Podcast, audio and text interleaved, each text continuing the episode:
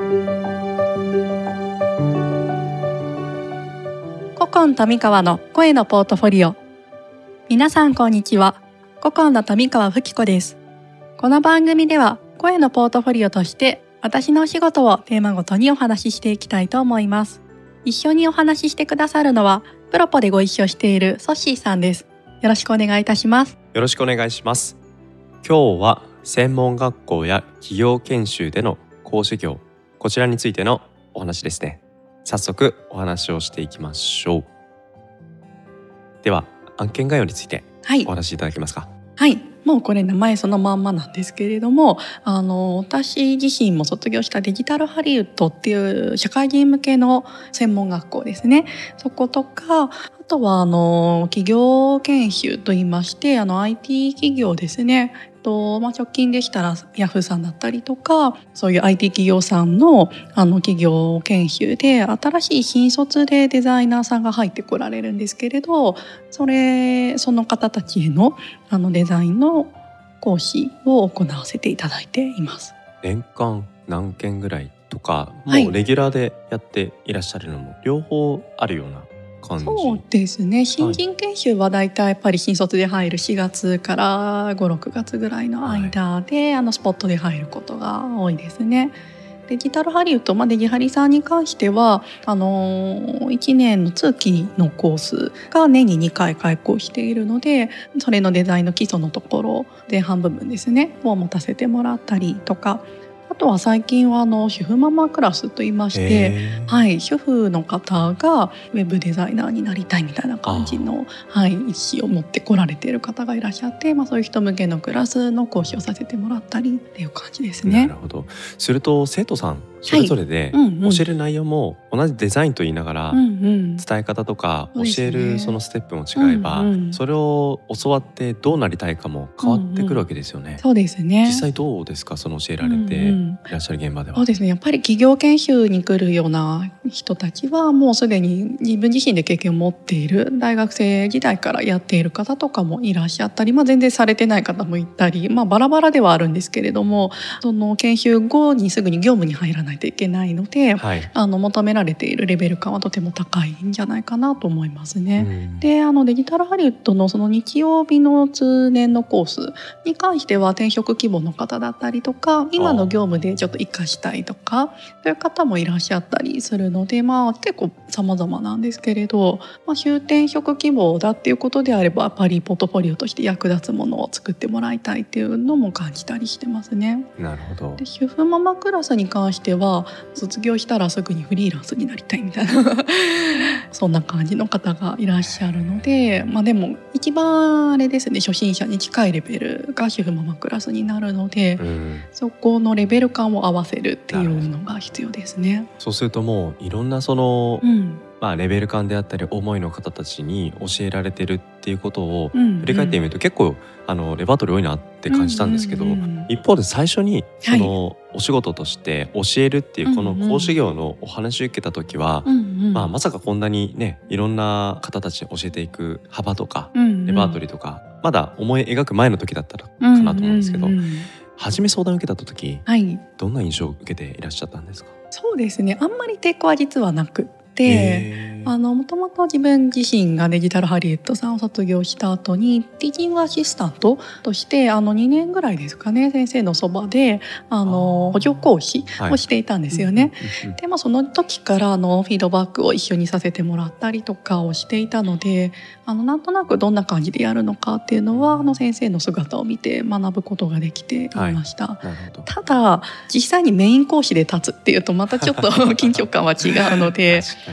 特に内容によってはですねあの難しい私話せるかなとか質問来たら厳しいなって思うようなこともあったんですけれど、うん。まあ、そこに関しては勉強をし直してはい。自信を持てるようになってからあのメイン講師で受けるっていう風にもなってきましたね。うん。まあ、やはり教えながら学びながらこのサイクルがよりアクセルが回った印象をね今お話聞きながらうんうん。思ったんですけれどもどうでしょう？実際に、はい。まあやり始めて、まあ、これまでの公式経験を振り返ってみて、面白いなって思われてるところどんなふうなところにおありですか？そうですね。あの先週も実は昨日も授業をやっていたんですけれども あのやっぱり一番面白かったなって嬉しいなって自分自身感じるポイントはあのそうやってデザインで自信がないとか初めての人があの自分の力以上のものが実際にデザインできたりとかあの次の段階にステップアップしたなって私自身も見てて感じることがちょこちょこあって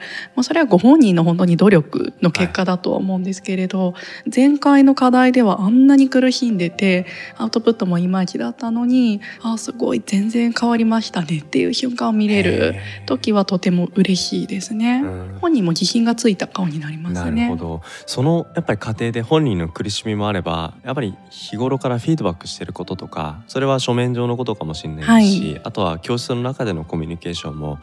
あるかもしれないですけども何かそういったところの積み重ねの結果っていうような振り返り方もやはりできそうです。そうですね。あの私の講師としての特徴になっちゃうと思うんですけれど、はい、あのフィードバックが多分めちゃめちゃやりすぎなぐらい多分丁寧だと思います。手を抜けばいいってとこもあると思うんですけどそれができなくって、はい、結構ですね平日とかも見てって言われたら結構丁寧に返しちゃうんですよね。うん、そうですか。はい、でもそれに対してなんだろう真摯に向き合って取り組んでくれる人とか、うん、私がこうしたらいいよとか例えばデザインの事例とかもっとこうやって集めていって参考として取り込んだらいいんだよっていうのをきちんとこう素直に聞いて飲み込んでくれた人っていうのはすごくやっぱ成長されてるんじゃないのかなって思いますね。なるほど。なんかそのお話耳を傾ける生徒もそうですけど平日来ても思わずフィードバックしちゃうっていうこの富川さんのなんか人となりも素晴らしいなと思うんですけど何でしょうその平日に来るっていうのは、ある種ちょっとその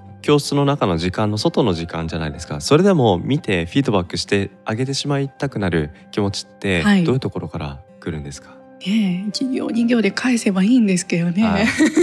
なんかね言いたくなっちゃうんですよね。なるほど。せっかいですね。いやいやいや。でもそういったね細やかなフィードバックがその生徒一人一人の,、まあ、あの成長というか新しいそのデザインの、えー、アウトプット作品の成功。これに成果としてね変化が見えてるっていうのは非常に素晴らしいことですよね、うんうん、どうでしょう？まあ一方で難しさも感じるところ多々あるんじゃないかなと思いますけれどもどんなところが思い返すとありますでしょうか？そうですね、まあ、できるだけないようにとは思っているんですけれど、まあ、やっぱり生徒さんとうまくコミュニケーションが取れない時であったりとか私のフィードバックがうまく伝えられない理解していただけない時まあ明らかに顔がねうんって顔になるので あ伝わらないって思いながら なんかどうしたらできるかなっていうのをこちらも試行錯誤しながらやってたりしますね。はい、なるほど。そういうシーン差し掛かるとやっぱり持ち前の細かなフィードバック力を発揮を。いやそれが逆効果の場合もあったりするので、はい、結構なんだ人によってやっぱり合わせる、ところが、はい、なんだろうギアチェンジしなければいけないところもあったりするなって思って、ちょっとこういろんなバリエーションで出せるようにしようと思ってるんですけど。なるほど。するとまあその作品そのものを良くするっていうことのあのこれまでのご経験は耳を傾けてくださる生徒さんには伝えますしそうでないけど何か模索されているという方には違ったコミュニケーションの、まあ、引き出しで接することができるっていう、そのまあ、幅あたりがこれまでの講師経験で培って来られた富川さんの先生としてのお姿なのかなっていうふうに感じましたね。いやそこはまだまだなんです。わかりました。ありがとうございます。で、えっ、ー、とまあこういった企業研修とか、はい、あとはあのデジタルハリウッドさんで教えていらっしゃる中で、そのまあ講師としてのポジション役割を依頼されるお客様からまあどんなそのフィードバックを日頃富川さん頂いているのかなっていうところを教えていただけますか？そうですね。明確になんかフィードバックもらったことそういえばないような気がするって今思ったんですけど。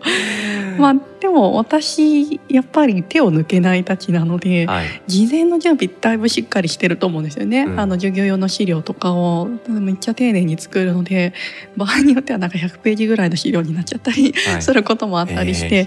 ー、なんかそれをとにかく作ってシミュレーションして本当に抜け漏れないかとかこれ大丈夫かなとか特に初めての内容の時とかはすごい時間をかけすぎなんですけど、はい、準備をしているので多分適当な授業は絶対してないと思います。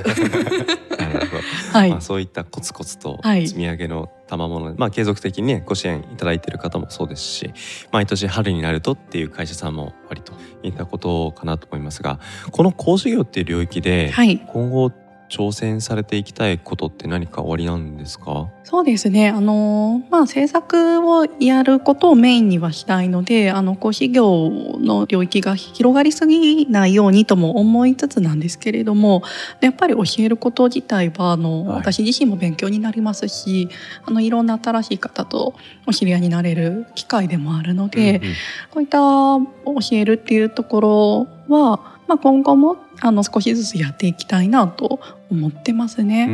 うんうん。あとはあの専門学校はもう今結構もうすでにやっているので、はい。まあ、企業研修とか会社で教えるっていう方がもし他にも機会があればそっちに関してはぜひ他もやってみたいなと思っています。うんうん。わかりました。ありがとうございます。ぜひあの春先であったり、まあはい。定期的にね企業研修されている方でちょっとなんか新しいあの教え方をされる講師さんと出会いたい。そんな方はぜひ古今の富川さんにお問い合わせいただけたらなと思います。はい、はい、今日もありがとうございました。ありがとうございます。